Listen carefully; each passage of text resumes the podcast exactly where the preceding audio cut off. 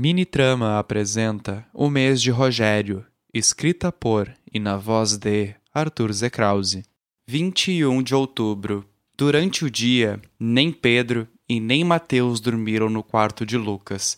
Ele pediu por privacidade e assim os dois foram dormir no quarto de sua irmã, que estava viajando devido a trabalhos da faculdade. Mateus foi o que menos gostou da situação mas Pedro só comentou que havia dormido mal devido ao colchão duro com que Naomi costumava dormir. Ele não escondeu a frustração de nós termos saído do quarto às 19 horas e eu ter ido direto para o banheiro.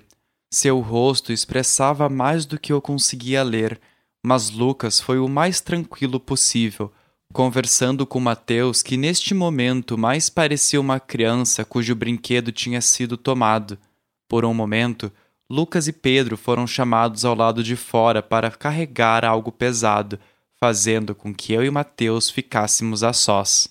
Um, desculpa se eu te magoei, eu falei primeiro. Ele respirou fundo, cruzando os braços na sua frente. Eu é que preciso pedir desculpas. Eu não sei me controlar. Eu, eu quero muito que o Lucas seja feliz, mas ao mesmo tempo eu fico com medo de perder ele. Ou que algo aconteça com ele. Por isso eu fico nervoso quando eu não consigo estar tá perto. Até porque foi a única coisa que o Losoriel impediu até hoje para servir o Lucas e cuidar dele. Eu não quero decepcionar o Lazo também. Você não tem culpa disso. Como assim? Ele perguntou. O Lazo me contou como chegou em vocês dois. Me contou sobre como o mundo abandonou vocês depois que o Daliel morreu e como. Bem, do jeito dele, ele ficou feliz de terem encontrado vocês para proteger, dar abrigo, enfim. Ser o sugar daddy de vocês, né? Que a gente sabe que ele é. Mateus soltou uma risada. Mas ser carniçal é mais do que isso. Você amava o Daliel tanto quanto ama o Lucas, eu imagino? É, sim, ele comentou baixinho. Mas ser um carniçal é como se você amasse, idolatrasse, se negasse ao máximo só para poder fazer o que o seu senhor deseja. É por isso que você fica mal com tudo isso, porque você não pode se dar ao luxo de falhar com seu senhor. Nossa, isso é um pouco abusivo. Ele olhou para o prato com migalhas de pão. Eu concordo, mas ao mesmo tempo eu preciso defender o Lazo. Em todo esse tempo ele te pediu apenas uma coisa e você está indo bem. Existem carniçais que morrem para tentar cumprir o desejo do Senhor. E o Lazo não vai fazer isso com vocês. Então, de novo, desculpa se eu te magoei. Tudo bem, Ro. Eu é que peço desculpas por ser birrento assim.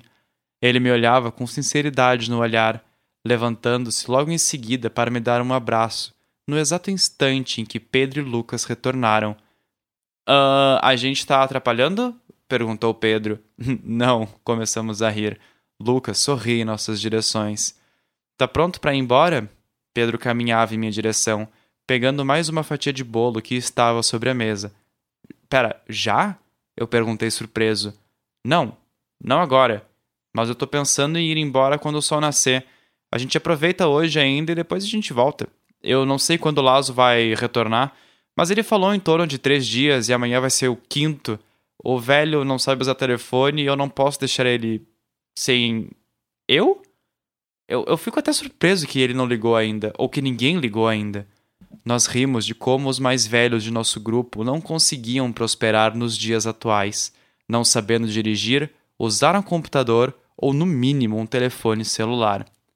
Durante o andar da noite, nós perguntamos a Lucas se ele gostaria de entrar na floresta para ver se os caçadores tinham ido embora, mas ele pouco se importou com isso dizendo que resolveria de novo caso eles voltassem a aparecer. A noite estava clara e, por pedido de Lucas, todas as luzes externas foram apagadas quando seus pais foram dormir. Não que fizesse diferença para eles, agora que Lucas protegia a fazenda e tanto ele quanto Mateus enxergavam no escuro. A noite era dia para aqueles que nela caçavam. O céu estava estrelado e a lua nova possibilitava que nós enxergássemos nebulosas a olho nu, algo que eu nunca poderia imaginar devido à claridade da cidade. Lucas ficava hipnotizado com o céu, percorrendo com os olhos e nomeando as estrelas, constelações e outros objetos de acordo com o tempo que levava para cruzar a abóbada celeste. À nossa volta, alguns animais noturnos se aproximaram: corujas, a família de lobo-guarás e um urutau, um pássaro estranho, mas ainda assim atencioso. Lucas era um charme só com os animais, e foi ele a quebrar o silêncio de dez minutos após apontar para a constelação de Libra. Para onde vocês acham que a gente vai depois que morre? Tudo acaba, disse Pedro.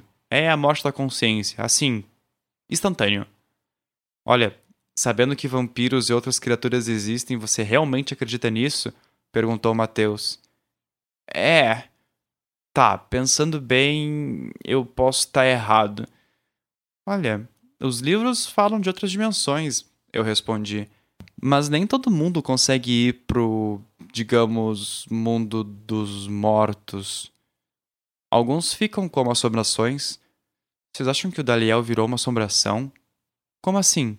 Mateus perguntou. Olha, ele foi morto de uma forma bem brutal. Se ele. Ou melhor, se a gente tiver alma, será que eu pod... será que ele poderia ter ficado preso no prédio? Eu não sei, eu respondi com tristeza em minha voz. Você acha que o filho do Lazoriel poderia falar com ele? Ele é do clã dos mortos, né? Aquela. Hecata, talvez, não sei. Lucas me olhou, virando apenas o rosto, já que estávamos deitados lado a lado. Eu não sei se ele consegue por vontade própria ainda. Digo, ele tá treinando com a Kiara? Ah, entendi. Lucas voltou a olhar as estrelas.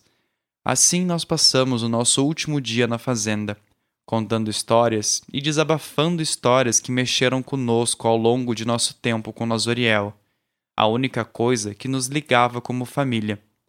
Quando voltamos para casa, eu peguei minhas coisas e Pedro as carregou no carro, restando-me deixar um beijo para a família de Lucas, que tão cordialmente nos recebeu, e abraçando os dois que ficariam para trás. Venham nos visitar mais vezes. Foi maravilhoso ter vocês aqui. Mateus nos abraçou, passando a mão no cabelo de Pedro para incomodá-lo. É verdade, concordou Lucas. Vocês viram como meus pais são. Não precisa nem avisar, é só chegar que a gente dá um jeito na casa. E cama e comida vai ter. Pelo menos até. Bom, pelo menos enquanto vocês forem humanos, né? Nós demos uma risada em conjunto. Bem, Rogério, eu preciso te pedir mais uma coisa. Claro, o que você precisar. Entrega isso aqui pro filho do Lazo, pro Sebastian. Se ele conseguir falar com o Daliel. Bom, eu queria poder dizer algumas coisas. Lucas retirou do bolso um pedaço de papel dobrado ao meio. Eu vou entregar sim. Obrigado por confiar em mim. Eu falei, enquanto pegava o envelope. É mais do que isso. Lucas apontou para a carta. Não tá selada.